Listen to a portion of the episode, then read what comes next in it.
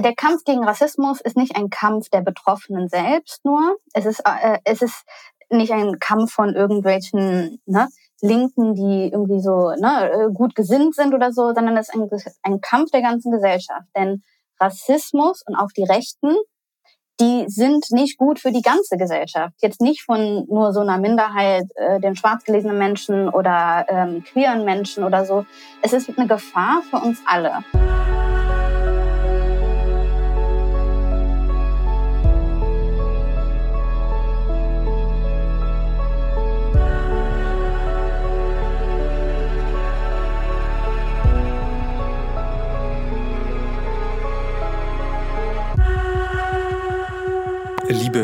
Hörerinnen, liebe Hörer, heute führe ich ein, ja, ich fand es ein sehr aufregendes Gespräch mit Almas Tefera. Sie ist Forscherin und sie forscht für Human Rights Watch zum Thema Rassismus. Und ich finde, der Februar, der ja nun wirklich weltweit bekannt ist als Black History Month, ähm, ist der richtige Zeitpunkt, um mal auch über Rassismus in Deutschland zu sprechen, denn ich hatte letztes Jahr ein oder ich habe einen Artikel gelesen auf Spiegel Online oder irgendwo, ich weiß es nicht mehr, und dort wurde geschrieben, dass Deutschland das rassistischste Land Europas ist und das hat mich tatsächlich bewegt, weil ich habe mich gefragt, wie a, wie misst man denn sowas? Also wie misst man ähm, den Grad von Rassismus in einem Land. Was heißt das für die Menschen? Also zum Beispiel, was heißt das für Almas, wenn sie in einem Land lebt, das so rassistisch ist? Ich wollte von ihr wissen, wie ähm, der antischwarze Rassismus seinen Ursprung gefunden hat und warum die weiße Rasse, ich hasse das sozusagen, weil es, keine, es gibt ja keine Rassen, also warum die Weißen sich an die Spitze setzen. Ähm, genau, wir haben über die koloniale Vergangenheit gesprochen Deutschlands und wir haben darüber geredet, warum und ob ein politischer Wille fehlt, Rassismus und antischwarzen Rassismus in Deutschland stärker zu sanktionieren.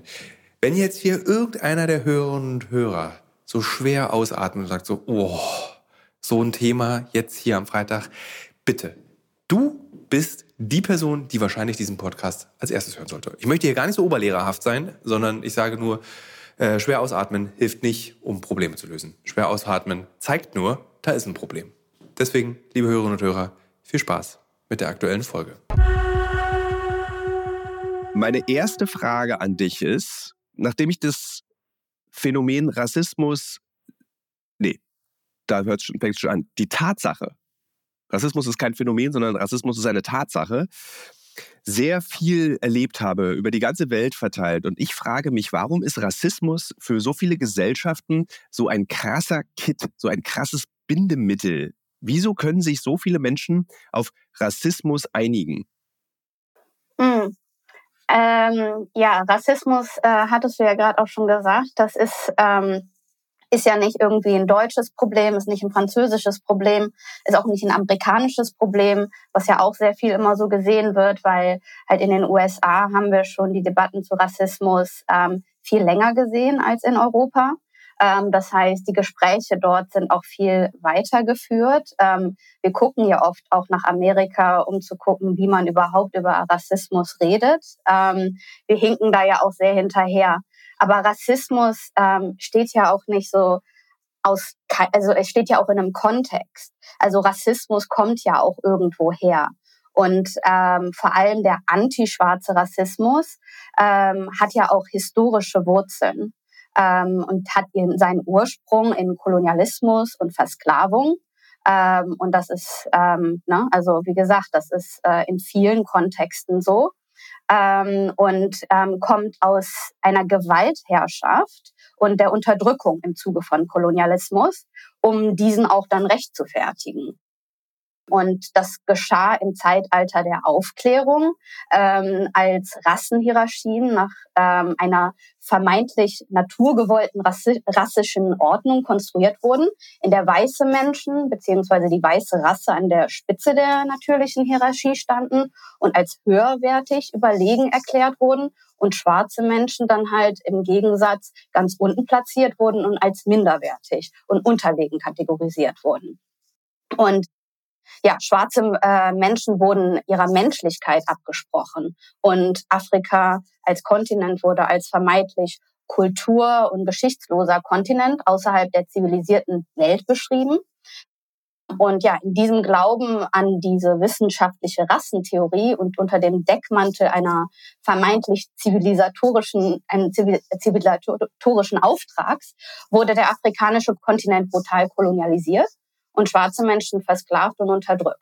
Und ähm, in Deutschland ist das Problem, Deutschland hat eine koloniale Vergangenheit, ähm, auch wenn wir nie darüber reden oder in der Schule darüber lernen. Also ich persönlich in der Schule habe nicht darüber etwas ähm, gelernt und diese Verbrechen des kolonialen äh, deutschen äh, Kaiserreichs bekommen bis heute unzureichende Aufmerksamkeit hier in Deutschland. Würdest du sagen, das ist Faulheit oder ist es Scham? Ähm, es ist, ähm, es, ja, es ist schon wieder so eine Hierarchisierung, welchen Teil von äh, der Geschichte wir als wichtig und relevant für die Gegenwart sehen und welchen wir halt eben nicht so sehen. Und in Deutschland wird halt eben immer noch so getan, als wären schwarz gelesene Menschen so eine ganz klitzekleine Minderheit, obwohl es geschätzt wird, dass es über eine Million äh, schwarz gelesene Menschen in Deutschland gibt. Das heißt, diese koloniale Geschichte ist genauso wichtig wie für uns den Nationalsozialismus aufzuarbeiten. Das ist ein Bestandteil von, von dem Jetzt und Hier und was Menschen erfahren heutzutage. Und ähm, ja, es ist ein politischer Wille, der halt eben auch fehlt. Und auch der, der setzt sich natürlich dann auch wieder aus, dann reflektiert in der Gesellschaft ähm, die, die sich dann natürlich auch nicht damit beschäftigt, vor allem wenn er immer dann hört, dass Rassismus Einzelfälle wären, dass es kein strukturelles Problem ist. Ja, dann wird das halt eben heruntergeredet. Warum sollte man dann als normaler Bürger denken, so, äh, das wäre wichtig, sich damit auseinanderzusetzen, was da passiert ist ähm, vor vielen Ist das Jahren. auch möglicherweise, also tatsächlich die zugegebene schlechte Aufarbeitung des Kolonialismus, des deutschen Kolonialismus, ist das auch die mögliche Begründung für die Ergebnisse einer Studie, die kürzlich erschien ist, in der nachgewiesen wurde, ich glaube, unter mehreren tausend Teilnehmern, ich glaube, 7000 Teilnehmer hatte diese Studie, ähm, dass Deutschland und Österreich im antiafrikanischen Rassismus eigentlich die Spitzenreiter sind. Wie erklärt man sich das, wenn man eben, also das ist deswegen die Frage, ist das eine Erklärung dafür, weil einfach die Aufarbeitung, die historische, so schlecht ist bezüglich der Taten Deutschlands in, auf dem afrikanischen Kontinent? Ja, kann ich noch eine Sache sagen, weil du das jetzt Total. gerade angesprochen hast und du hast gesagt, ich soll dich auch korrigieren. Wir reden ja hier von antischwarzem Rassismus, ne? Ah ja. Und ich finde das auch, nee, nee, nee, das ist auch kein Problem und das ist ähm, und dafür haben wir ja auch dieses Gespräch. Ähm, und ich wollte eigentlich auch, bevor wir hier anfangen, auch ähm, eine Be Begrifflichkeit auch noch klären, die ich ganz wichtig finde hervorzuheben und auch für ein klares Verständnis, worüber wir denn hier reden und warum wir diesen Begriff benutzen. Also schwarz ist eine politische Selbstbezeichnung von Menschen, die von antischwarzem Rassismus betroffen sind. Also schwarz ist hier nicht als biologische Eigenschaft wie die der Hautfarbe zu verstehen, sondern als ein Rassismus betroffene gesellschaftspolitische Position innerhalb einer weißen Mehrheitsgesellschaft. Und das Adjektiv schwarz wird groß geschrieben, um zu verdeutlichen, dass es sich um eine Selbstbezeichnung schwarz gelesener Menschen ähm, handelt und äh, als ein Konstrukt und nicht als eine Farbe, wie man das ja normalerweise so, ähm, so verstehen würde. Das wollte ich eigentlich nur noch mal. Ähm, ich finde das total cool, dass du das sagst, weil ich äh, den Begriff, ähm, dadurch, dass ich oft recherchiere, eben in Afrika, in diesem Kontinent und ich dann so, wie sage ich das? Also wie spreche ich mhm. das an? Mhm. Und wenn es eben um eine politische Bezeichnung geht, sage ich auch ganz oft, ich treffe mich morgen mit dem schwarzen Aktivisten so und so und mhm. so und schwarz mit großem S. Also ich betone das dann an der Stelle mhm. nochmal, habe das aber auch erst gelernt durch das Buch Eure Heimat ist unser Albtraum. Mhm. Da habe ich es gelernt. Ich, ich, war mhm. immer, weil ich mich mit einer großen Unsicherheit bewegt habe, wie sage ja. ich es denn jetzt richtig? So. Und ich finde dieses Schwarz mit großem S, finde ich, ist äh, die, die, eine gute Lösung, weil wir reden in dieser ganzen, in diesen Debatten, reden wir nicht über eine Farbe, über eine Hautfarbe, sondern wir reden mhm. über den Menschen in einem politischen Kontext. Und deswegen kann man eigentlich mhm. fast immer das Schwarz mit dem großen S verwenden. Genau. Und das ist natürlich das Problem, dass wir nicht genügend über Rassismus reden. Ne? Also es ist ja tabuisiert immer noch. Es hat sich ein bisschen jetzt verbessert seit George Floyd, Black Lives Matter Bewegung auf jeden Fall auch in Europa. Es wird mehr darüber geredet und es wird auch mehr zugehört, ähm, äh, was, was Betroffene oder auch Expertinnen ähm, von Rassismus dazu sagen. Aber ja, das ist natürlich ein Problem, wenn man nicht darüber redet. Das heißt, wir haben dann auch nicht diese Begrifflichkeiten, die Leute in USA schon ganz lange haben. Die wissen halt eben, wie man darüber redet und das haben wir hier nicht. Und das heißt nicht, dass wir uns dem amerikanischen Kontext annehmen, denn jeder Kontext ist anders. Ähm, also die reden ja auch sehr viel von People of Color und die Bevölkerung in den USA sieht ganz anders aus und hat einen anderen historischen Kontext. Deswegen aber Ne, es ist halt eben so wichtig, darüber zu reden, dass wir auch die richtigen Begriffe haben. Aber auch eine Sache dazu noch ist, dass, also auch wenn wir jetzt hier für uns geklärt haben, antischwarzer Rassismus und ähm, schwarz gelesene Menschen wäre jetzt so ähm, der richtige Begriff. Es ist unheimlich wichtig, Menschen selber zu fragen, wie sie sich selber identifizieren, wie sie sich selber bezeichnen. Ähm, und das passiert halt eben nicht viel. Deswegen dieses schwarz gelesene Menschen hat man auch immer viel, also dieses gelesene oder, ne, also wird ja oft benutzt, weil es ja diese Wahrnehmung ist ist. Ne? Und dass dieses Projizierte von der Gesellschaft, ne, ob jetzt dann auch von den Behörden oder sonst was, ist ja das, was wir immer akzeptieren als diese Diskriminierung. Aber was Menschen yeah. selber für sich ja auch sehen, wie sie sich sehen, ist ja eigentlich das, was viel wichtiger ist. Das heißt, die richtigen Studien, die sehr guten Studien, die wir sehen zu Diskriminierung allgemein, das sind immer welche, die auf Selbstbezeichnungen auch basiert sind. Und das ist total wichtig. Das heißt, selbst wenn man jemanden sieht und sagt, okay, das ist eine schwarz gelesene Person, sollte man diese Person trotzdem lieber fragen, wie würdest du dich identifizieren? Wie sollte ich dich beschreiben? Und das ist mir einmal auch, also kürzlich erst, das erste Mal passiert, und das war nicht in Deutschland, also mal wieder, ne, sondern in einem britischen Kontext, wo mich ähm, eine Person gefragt hat, wie würdest du dich selbst beschreiben? Und ich war erstmal verstutzt und verdutzt und dachte, hä, wie, was meinst du denn? Ich bin doch ne, eine schwarze Frau, ne, so wie jetzt. Aber da dachte ich dann auch, wie abnormal ist das, dass ich mich verwundert, also dass ich das verwunderlich fand, dass diese Person mich gefragt hat, wie ich mich selber sehe.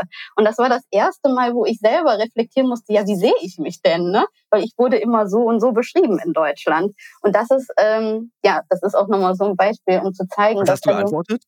Ja, schwarze, also was war also, deine, schwarz, ja, schwarze Person, ja. ja. Aber da trotzdem auch nochmal, ich, ich persönlich, ich habe eine weiße Mutter und einen schwarzen Vater. Das heißt, es ist auch nochmal so, ne? Also diese ganzen Nuancen, die gehen natürlich dann auch ein bisschen verloren oder so, aber wie ich mich selber beschreiben werde, ist eine schwarze Frau. Ja. Ich will einen ganz kurzen Exkurs mit dir wagen. Und zwar mhm. hätte ich meine Magisterarbeit in der Uni geschrieben und nicht mein Studium abgebrochen, war das äh, von mir festgelegte Thema weil ich das hochspannend fand, ist das Motiv des Banalen in der Auseinandersetzung mit dem Holocaust in der dritten Generation. Also wie banal müssen wir über ein Thema sprechen, dass es noch die Menschen erreicht und auch eine gesellschaftliche Wirkung hat. Und ich habe uns beiden gerade zugehört und habe das Gefühl, wenn wir, wir beide können darüber so reden, mhm. aber schließen wir nicht eigentlich sehr, sehr viele Menschen aus, wenn wir so universitär über Rassismus sprechen, wenn wir also universitär äh, über anti-schwarzen Rassismus sprechen, mit ähm, wie man sich vorstellt, du musst nachfragen, wie schafft man das, das Gespräch, was wir beide gerade führen, so zu übersetzen, dass A, das Gegenüber sich nicht wie ein Idiot fühlt, dass man ihn so, so musst du das jetzt sagen, mhm. ähm, und B, dass es auch ankommt, dass die Menschen das umsetzen, dass sie verstehen, dass sie Empathie entwickeln bei dieser Diskussion, weil wir beide reden ja auch sehr theoretisch darüber. Das ist ja so, mhm. Also die Frage ist an der Stelle beendet. Punkt. Ja. Ähm, ja, das ist natürlich interessant und man will Leute mitnehmen. Und ich finde das auch sehr wichtig, jetzt nicht da irgendwie von da oben nach unten zu reden. Ähm, aber ich muss ein bisschen dagegen stellen auch, dass ähm, wir sind an diesem Punkt und haben so viel Nachholbedarf, weil wir nicht geredet haben darüber. Und dann fragt man sich auch als betroffene Person, wie viel muss ich mir denn jetzt noch anhören von reproduzierten Rassismen und Vorurteilen und ähm, ne, wie viele Male muss ich mir jetzt noch anhören, äh, wo ich denn wirklich herkomme, wenn ich sage, dass ich aus Köln komme. So, dann irgendwann ist auch dann das, das, ne, das ist, irgendwann ist es dann auch erreicht, dass ich sage so, nee, also sorry, ich habe nicht mehr die Geduld ihr müsst jetzt einfach mitkommen. Und ich sage jetzt nicht, dass ich jetzt hier so im Akademischen rede und ich bin auch nicht selber, also, ne, also jetzt von Human Rights Watch Seite wollen wir auch nahbar sein. Das heißt, wir, ähm, wir reden zwar über Menschenrechte und natürlich internationale Konventionen und tralala und so, aber wir versuchen uns trotzdem ähm, so auszudrücken, dass es halt eben auch als an die breite Gesellschaft ähm, äh, gehen kann, diese Message, die wir, die wir äh, ja. Wie erreicht man ja. die? Also wie erreicht man die breite Gesellschaft? Ich, ich kenne das, äh, ich habe äh, schon einen weiteren Podcast auch zum Thema Rassismus nach George Floyd direkt gemacht. Äh, mhm. Und da ging es auch darum, ähm, dass äh, eine, eine Kollegin, die hier gearbeitet hat, äh, aus Äthiopien, und sie erzählte mir, ich habe einfach keinen Bock mehr. Ich habe einfach keinen Bock mehr, zum hundertsten Mal zu erklären, warum es nicht okay ist, das N-Wort zu sagen. Warum es auch im Rap nicht okay ist, das N-Wort zu sagen. Ich, ich verstehe das ja. Ich habe jetzt nicht gesagt, ich möchte das jetzt aber sagen, sondern es ging nur darum, dass diese, diese Erschöpfung, also mhm. so, wie erklären wir der Gesellschaft, ich muss es einfach mal der Gesellschaft, dass ähm, es wichtig ist zu lernen, aber auch auf die Erschöpfung Rücksicht zu nehmen. Ich meine, welche Generationstraumata da als mhm. Basis liegen und dann on top noch zu sagen, jetzt muss ich euch noch erklären, wie ihr mit mir heute umzugehen habt. So, also ich, ich habe das Gefühl, manchmal, wenn ich darüber nachdenke, besonders wenn ich eben ähm, in Recherchen auf diesen Rassismus treffe, das ist so erschöpfend, weil ich gar keinen Ausweg sehe. So, mhm. ich habe ich hab das Gefühl, wir können Kriege auf dieser Welt einfacher beenden und äh, die Waffen- und Rüstungsindustrie einfacher von diesem Planeten verbannen als Rassismus. Ja, weil, was wir den Leuten ja auch dann sagen ist, leg mal deine internalisierten ähm, Denkmuster ab, ähm, die du nicht bewusst ähm, gelernt hast, aber die du gelernt hast, weil in der Gesellschaft das so reproduziert wurde. Und ähm, jetzt lernen wir so ganz neues Denken. Ja, absolut, natürlich. Ja, was wir ja auch hier verlangen, ist wirklich äh, auch teilweise strukturelle Veränderungen und Reformen, die natürlich auch ne, vielleicht wirken können. So, ja, aber warum muss das denn jetzt sein? Ne? Also so alles ändern. Ne? Ähm, aber ja, ich meine, wenn man in einer diverse Community leben will oder in einem Land will, dass sich Diversität irgendwie äh, groß schreibt, dann dann muss man auch alle Menschen in Betracht ziehen. Und ja, also ich verstehe da deine Kollegin auch, ähm, dass es anstrengend ist. Ich meine, ich habe mir das als Job ähm, aufgebürgt. Das heißt, ich muss es machen ähm, und tue das auch gerne und finde das auch total wichtig. Also ich finde kommunizieren, also wenn wir aufhören miteinander zu reden, dann haben wir verloren. Ähm, aber ähm, ja, es braucht halt eben auch dann so ein gewisses äh, Verständnis von, vom Gegenüber, dass dass sie ja. mitgenommen werden müssen. Also dass es einfach nicht mehr anders geht. Wir haben ja über die Studie ganz kurz jetzt erst gesprochen, ja. dass eben Deutschland und Österreich äh, Marktführer im Rassismus sind. ähm, dabei hatte man ja eigentlich immer subjektiv das Gefühl, in Großstädten zumindest, ähm, in Deutschland, man ist schon weiter. So, wie erklärst du dir über diese unaufgearbeitete Geschichte Deutschlands, was den Kolonialismus betrifft, diese Ergebnisse noch? Ja, und ähm, ich würde das äh, noch mal ein bisschen anders aufrollen. Und zwar, also in Deutschland, wie gesagt, also ich will anerkennen auf jeden Fall, dass sich Dinge auch zum Besseren ähm, ne, gebessert haben.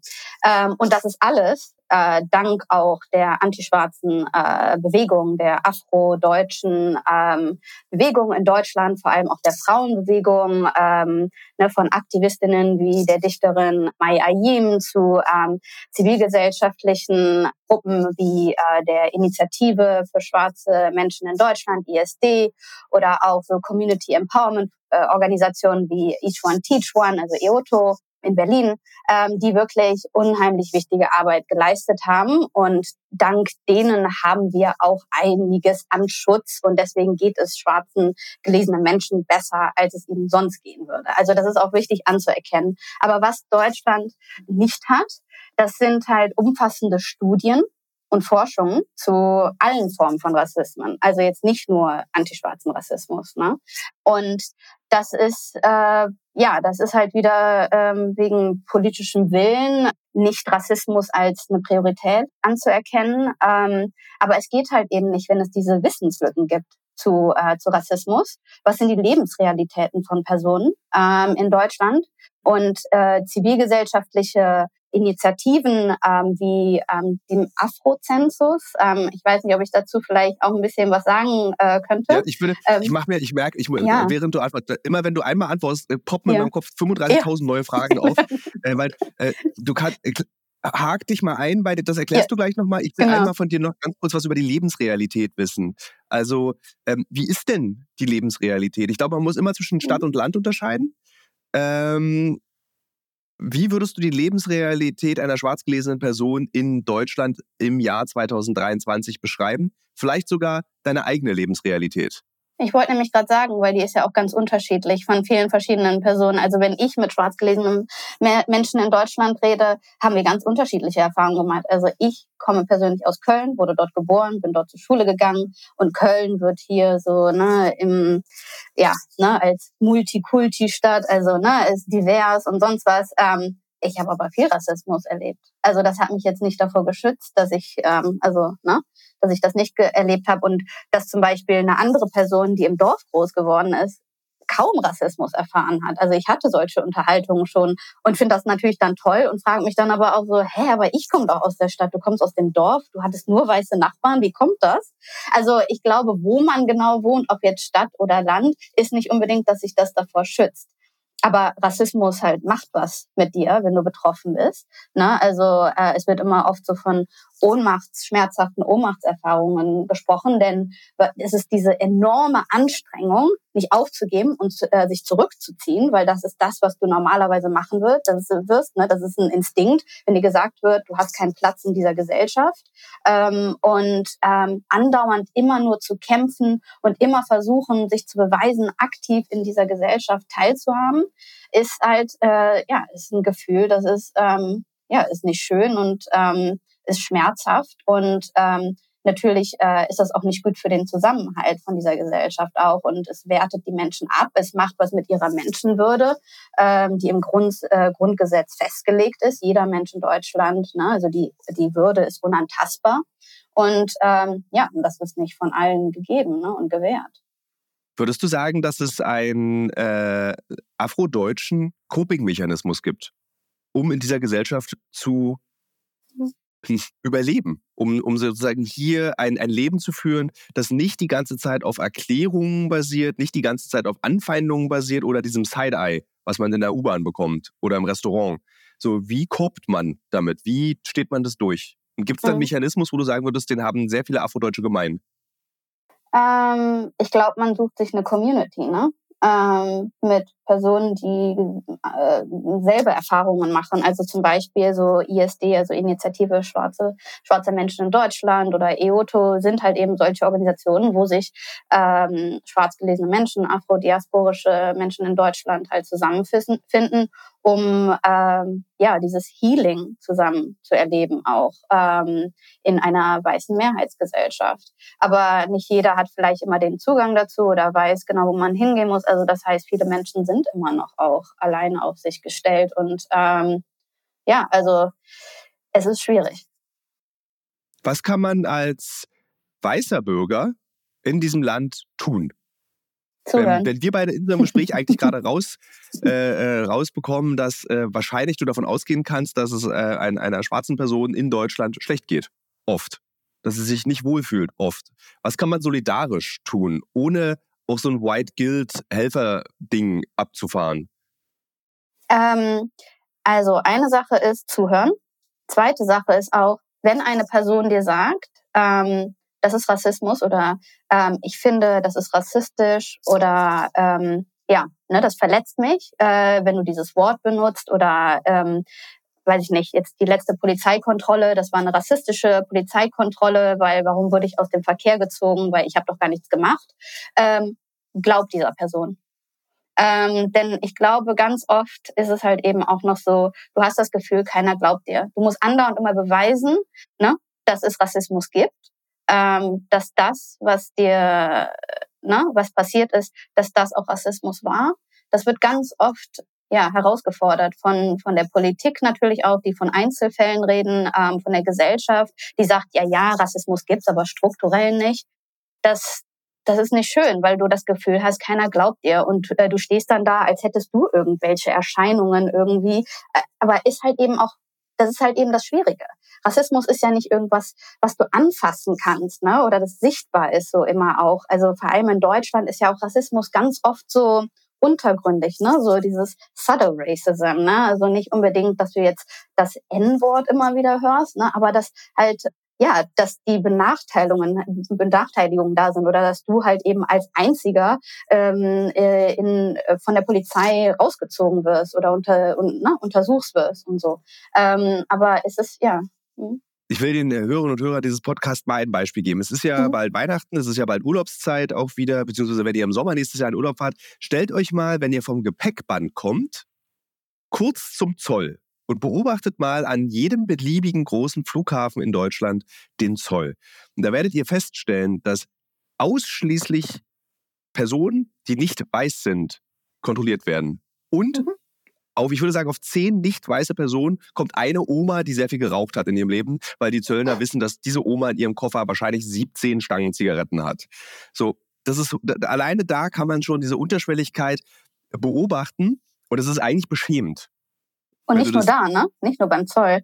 Also ich, wenn ich mit meinem Vater geflogen bin, ähm, äh, dann und meine Mutter, wie gesagt, weiß, ähm, und wir bevor äh, vom, aus dem Flieger steigen, noch nicht mal zur Passkontrolle kommen, wo jeder kontrolliert wird. Mein Vater hat einen deutschen Pass, er hat nur deutschen Pass, er war Geflüchteter auch aus Äthiopien. Er musste seine Staatsbürgerschaft abgeben, als er gefragt wurde, möchtest du die deutsche annehmen? Das heißt, du kommst aus dem Flieger und bevor du überhaupt zur Passkontrolle kommst, stehen da ein paar Polizisten und ziehen nur meinen Vater raus.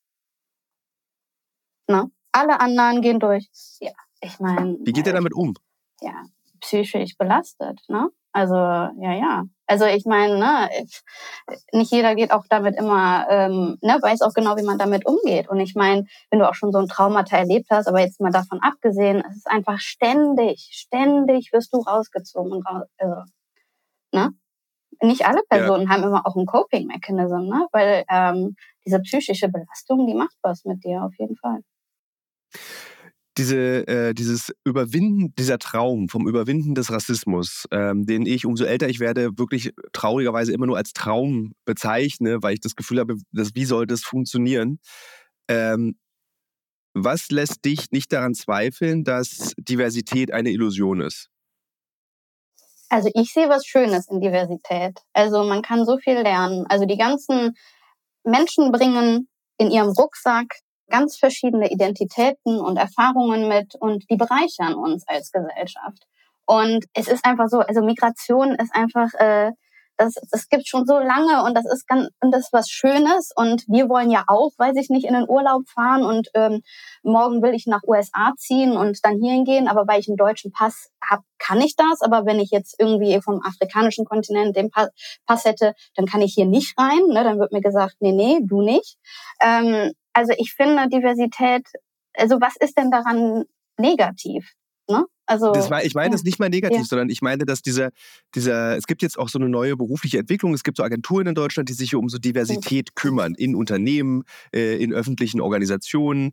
Ähm, und ich meine, das, das ist alles toll. Und Menschen, die sehr viel Reise- und Lebenserfahrung haben, die würden uns beiden auch zustimmen, dass in der Migration so viele Chancen und so viele positive Veränderungsmöglichkeiten liegen. Ich glaube, wir beide müssen davon nicht mehr überzeugt werden. Was ich damit meine, ist, ist, dass dieser dass die diverse Gesellschaft nicht durchzusetzen ist, weil die Ängste in einem ganz großen Teil der Gesellschaft zu groß sind. Und die sind auch unüberwindbar. Also so, was bräuchte, man bräuchte ein dreistelliges Milliarden-Bildungsbudget wahrscheinlich, um diese Ängste zu überwinden. Und dieses Bildungsgeld, das Geld wird nicht ausgegeben werden dafür. Da können wir beide, können wir eine Wette darauf abschließen, wir beide gewinnen. Ähm, deswegen meine ich so, was, was gibt dir das Gewissen oder die Gewissheit, dass Diversität eben keine Illusion ist? Mhm. Dass dieser Wunsch danach nicht nur ein Wunsch ist, sondern dass das wirklich ist, was sich durchsetzt, dass wir eine diverse Gesellschaft werden, obwohl wir noch äh, Führer sind, Anführer sind in dieser Statistik. Ich weiß nicht, ob ich darauf eine Antwort hätte. Also ich würde zurückwerfen, warum sollten wir es nicht werden und warum sollte nicht das Geld in diese Bildung auch ausgegeben werden, damit wir das Verständnis füreinander halt eben dann auch haben. Also ich meine, man Wegen sieht ja jetzt... Rassismus. Ja, ja, und dafür braucht es auch Ressourcen. Und die werden halt jetzt auch nicht ähm, ausgegeben oder auch die Strategien sind nicht da, um wirklich Rassismus zu bekämpfen. Also wie kann man Rassismus auch bekämpfen, wenn wir nicht die, die Datenlage haben von diesen Lebensrealitäten? Ähm, das, es geht gar nicht. Wir, also ich meine, wir sammeln Statistiken zu Hasskriminalitäten und das ist wichtig. Und wir sehen ja jetzt zum Beispiel auch wieder, wie, wie Hass gewachsen ist. ähm, und ähm, ja, dass, dass äh, rassistische Gewalt zugenommen hat. Und das ist nicht nur wegen irgendwie ne, so einer rechtsextremen äh, Szene, sondern generell Hass ist verbreitet und das ist gut, dass wir diese Daten haben, aber das schützt die Menschen noch nicht. Ne? Das sagt uns nur, wir haben ein Problem. So, jetzt brauchen wir Strategien, um das anzugehen. Dafür brauchen wir differenzierte Diskriminierungsdaten, um diese Lebensrealitäten von verschiedenen Minderheiten in Deutschland zu verstehen und dann braucht es die, äh, die entsprechenden Handlungen, die fundierten Handlungen von, von der Regierung, um dagegen anzuwirken. Und ja, diese Daten gibt es in Deutschland nicht, auch nicht in Frankreich zum Beispiel. Ähm, in der UK werden diese Daten gesammelt. Das heißt, wir wussten zum Beispiel in Covid, dass es schwarzgelesene Menschen viel schlechter ging, die weniger Zugang hatten zu ähm, zum Gesundheitsversorgung oder zur Gesundheitsversorgung. Das heißt, ne, das, die Regierung wusste immerhin Bescheid, ob sie jetzt handelt oder nicht, ist natürlich das eine. Ne? Aber äh, du, man weiß, was ist die, was, was ist die Realität von Menschen ähm, und vor allem Minderheiten in, in, in einem Land. Und dann kann auch die Regierung nur richtig handeln. Wenn diese Daten fehlen, wie soll man dann handeln? Ich habe kürzlich einen Podcast gemacht mit der Moderatorin und Journalistin Aminata Belli zum ähm, Populist also zum Erfolg der AfD. Und was macht das mit Menschen, die äh, migrantisch gelesen werden, wenn sie in diesem Land leben? Und eigentlich, sie hat es äh, auf eine ausgesprochen drastische Art geäußert. Also sie könnte eigentlich nur kotzen. Mhm. Es ist eigentlich kaum auszuhalten. Ähm, und der, der Mechanismus, den sie entwickelt hat, ist eigentlich nur noch so wegzusehen. Sie schafft es nicht mehr. Und darüber nachzudenken, wo könnte ich hingehen, wenn es schlimm wird? Fühlst du dich und deine Arbeit, die du hier in Deutschland machst, bedroht durch dieses Erstarken des Rechtspopulismus, durch rechtspopulistische Medien, so durch Medien wie die Bild, die einen wirklich ganz ungehobelten Rassismus benutzen, um äh, KonsumentInnen zu gewinnen. Ähm, fühlst du dich da bedroht? Sicher, ja, natürlich. Aber auch nicht nur ich. Also das Ding ist nämlich auch, ähm, der Kampf gegen Rassismus ist nicht ein Kampf der Betroffenen selbst nur. Es ist, äh, es ist nicht ein Kampf von irgendwelchen ne, Linken, die irgendwie so ne, äh, gut gesinnt sind oder so, sondern es ist ein, ein Kampf der ganzen Gesellschaft. Denn Rassismus und auch die Rechten, die sind nicht gut für die ganze Gesellschaft. Jetzt nicht von nur so einer Minderheit, äh, den schwarz gelesenen Menschen oder ähm, queeren Menschen oder so. Es ist eine Gefahr für uns alle. Und deswegen, ich glaube, das ist das Wichtige zu verstehen, dass das nicht jetzt nur eine Bedrohung ist für, für ne, schwarz gelesene Menschen, sondern für alle. Alle, die für Menschenrechte stehen, ist das eine Gefahr.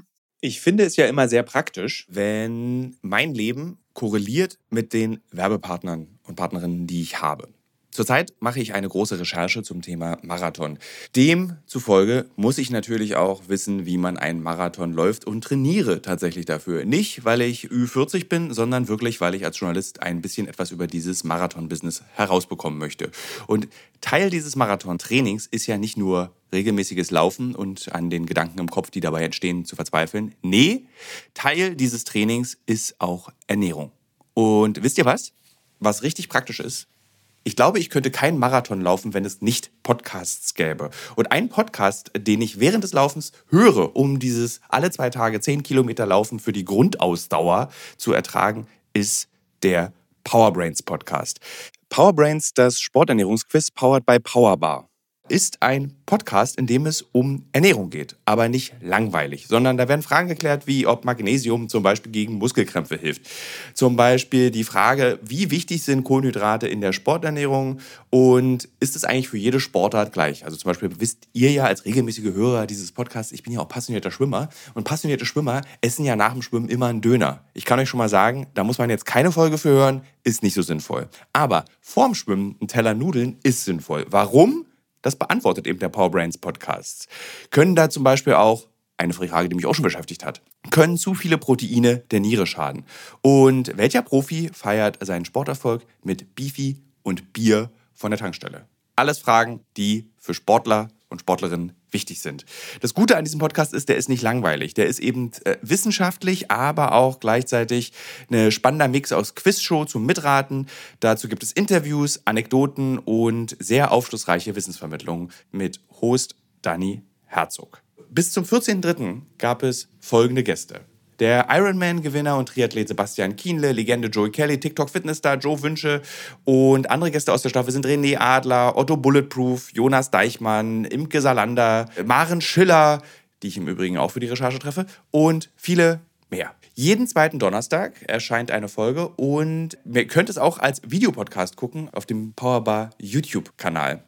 Ja, ich würde sagen, wenn ich es beim Laufen höre, könnt ihr es auch beim Laufen hören oder wenn ihr die Innenseite eines Backofen reinigt oder wenn ihr Staubsaugt oder wenn ihr ähm, lange Pendelstrecken mit der U-Bahn habt, Straßenbahn oder im Auto. Egal. Es ist ein guter Weg, um die Zeit zu vertreiben. Es ist ein guter Weg, etwas über den eigenen Körper zu lernen. Das ist irgendwie tatsächlich, äh, ich habe äh, mit dir gerade einen echten Erkenntnismoment, dass sozusagen Rassismus eine Gefahr für alle ist.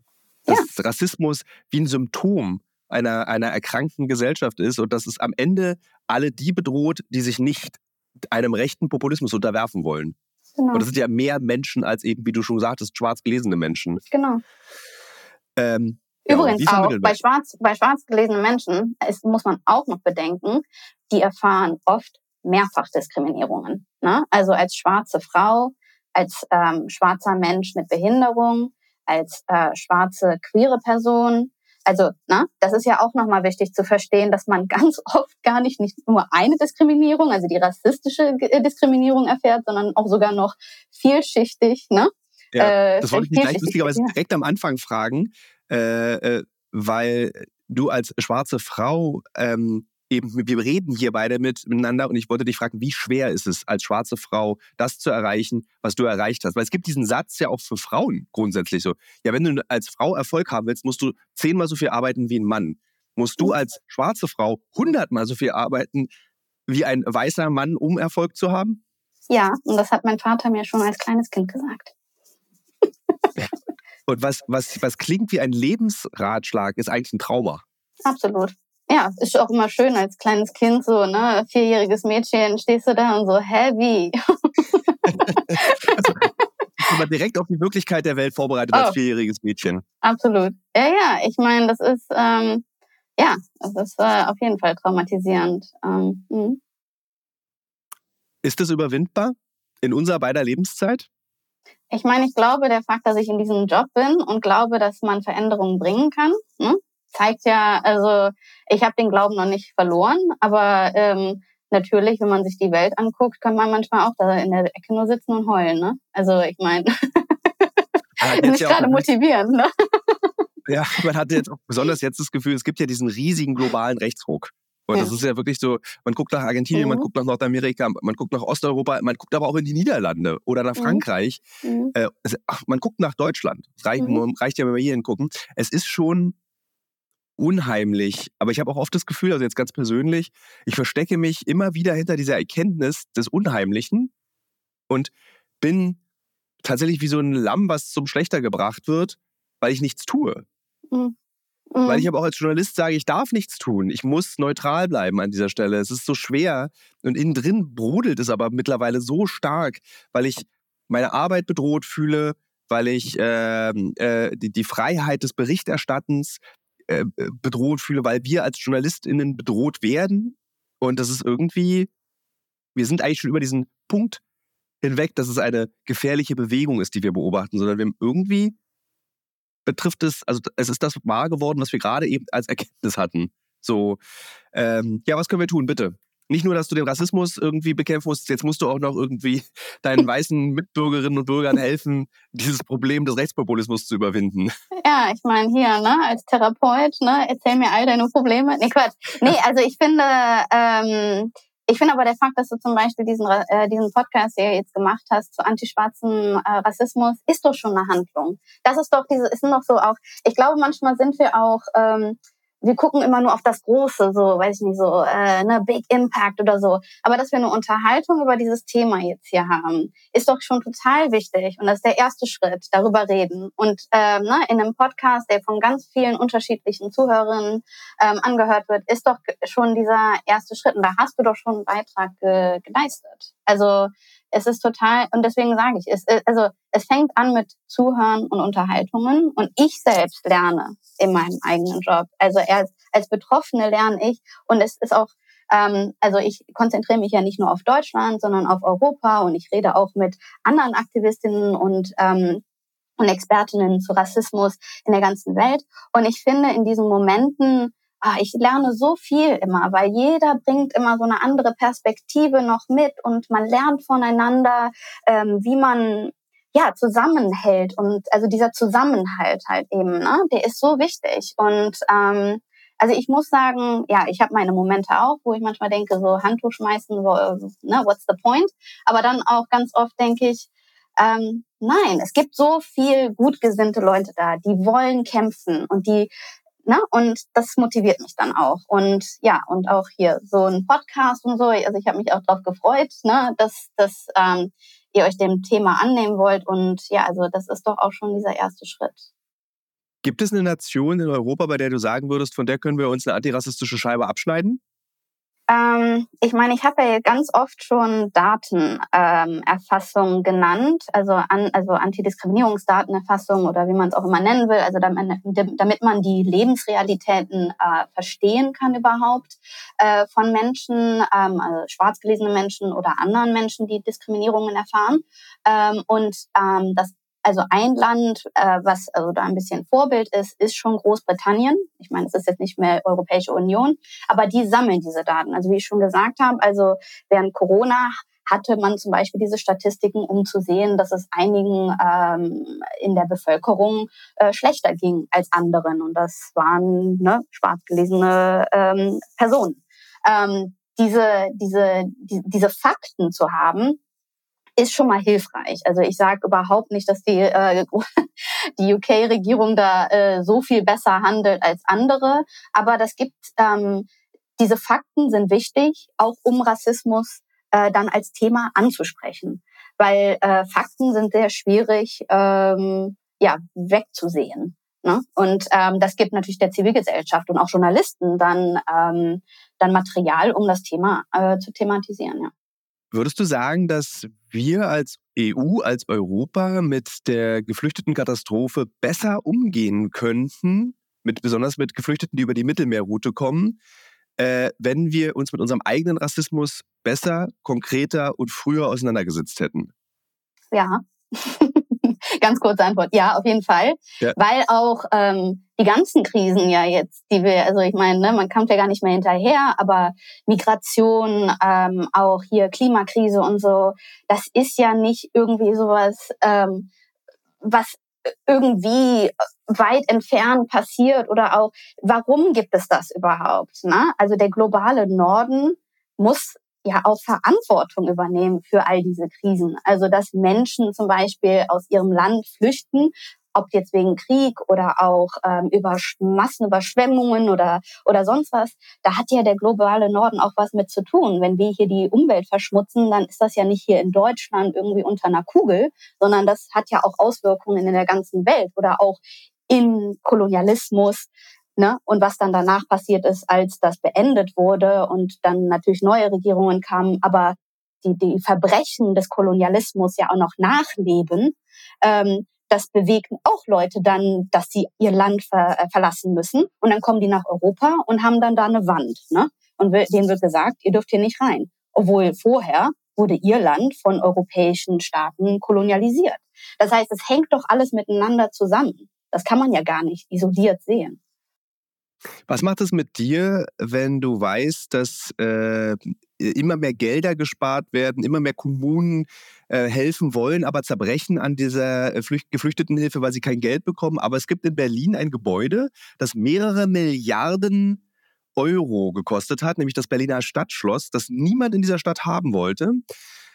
Und in diesem mehrere Milliarden Euro teuren Gebäude gibt es eine Dauerausstellung, die die Afrika-Ausstellung heißt. Mhm. Geld, unzählige Summen äh, Euros, die benutzt werden könnten, um Menschen zu helfen, werden benutzt, um einen neoklassizistischen Albtraum in die Mitte dieser Stadt zu bauen, äh, in der eigentlich auch eine im 21. Jahrhundert albtraumhafte Ausstellung mit äh, kolonialer Raubkunst gezeigt wird. Denkst du dann so, Alter, ihr könnt mich, ihr könnt mir, ihr rutscht mir bitte den Buckel runter. Was, also wenn sozusagen selbst äh, äh, städtische Regierungen nicht in der Lage sind zu erkennen, was geschmacklos ist und was gefühllos ist, dann weiß ich nicht mehr weiter. Ja, ich meine, das ist ja, wir haben uns nicht mit unserer Kolonialgeschichte auseinandergesetzt. Und das ist dann das Problem. Ähm, wenn man das dann nicht erkennt als problematisch, dann ist das ein Problem. ähm, und das kann man nur, wenn man sich mit der Vergangenheit auseinandersetzt. Wo kam diese Raubkunst her? Wo kamen diese menschlichen Gebeine her? Was wurde mit diesen menschlichen Gebeinen gemacht? Ne? Waren da, also, ne, wir wissen doch auch schon so viel, dass wir halt ignor, also wir können doch gar nicht mehr ignorant sein. Also es ist, es fehlt dann an politischem Willen und der will, diesem Willen auch, dieser Vergangenheit, genau wie jede andere Vergangenheit von Deutschland, aufzuarbeiten und sich dann da selbstkritisch hinzusetzen und zu sagen, hör mal, wollen wir das jetzt hier weitermachen oder wollen wir besser sein? Ne? Und vor allem, wenn auch in den ehemaligen Kolonialländern, wenn da Stimmen kommen, wir wollen unsere Gebeine zurück von unseren ähm, Vorfahren, damit wir die äh, begraben können nach unseren äh, Traditionen, weil das ist wichtig für uns, weiterzuleben hier. Äh, wir wollen unsere Kunst haben, das ist unsere Kunst und nicht eure. Also ich meine, da kann man doch auch nicht sagen, habe ich gar nicht gewusst. Was? Hä? Wie? Ne? Das gehört euch, das wollt ihr wieder haben. Ne? Nein, die, die wissen das doch alles. Und hier in der Zivilgesellschaft auch, der afrodiasporischen Zivilgesellschaft. Und ähm, ja, und also es gibt diese ganzen Stimmen, die der Regierung sagen, tut das Richtige. Und wenn man es dann nicht macht, ja, dann, ne? Dann, dann, ja. du hast eben folgenden Satz gesagt, äh, wollen wir so weitermachen oder wollen wir besser werden? Mhm. Und ich mhm. finde, das ist ein ganz tolles Schlusswort. Und ich danke dir für dieses sehr bereichernde Gespräch. Ich danke dir auch.